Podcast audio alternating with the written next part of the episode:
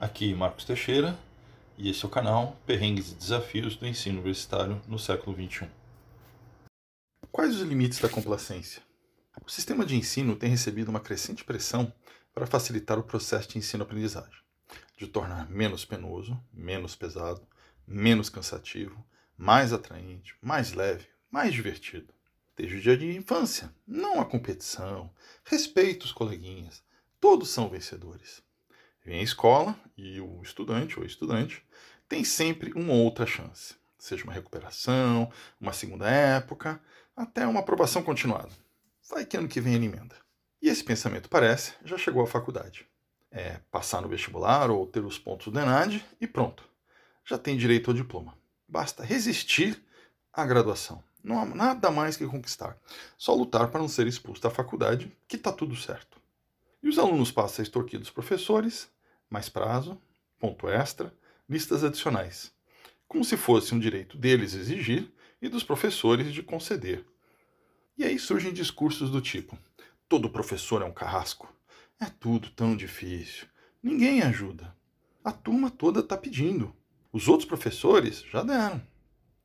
E veio a pandemia e a academia e as escolas tiveram jogado no colo a missão de resolver todos os problemas que de antes já não tinham solução. É professor que tem que mandar o material pelo correio, não escola. Pagar pela internet, serviço de reunião online, câmera, tripé, etc.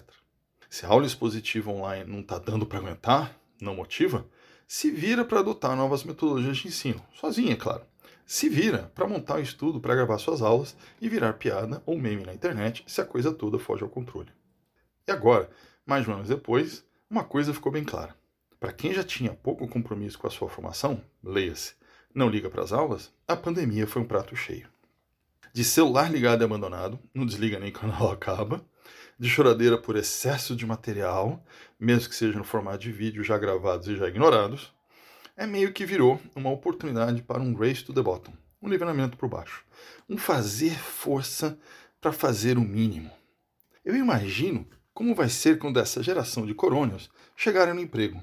Por favor, você se importa de fazer o seu trabalho? Eu estou mandando, mas pode ser na gentileza? Se puder, dá para vir no horário combinado? Sei que o relatório é sua responsabilidade, mas deixa que eu revise e acrescente umas sugestões, mesmo que seja depois do prazo. Promoção? Claro! Adoro contar com você na minha equipe. Afinal, você é mais importante que a empresa, não é? Enfim, penso que é preciso avaliar quanto se flexibilizou o ensino durante a pandemia e como isso irá influenciar essa geração de formandos se estamos gerando cidadãos cada vez mais complacentes para com as suas obrigações.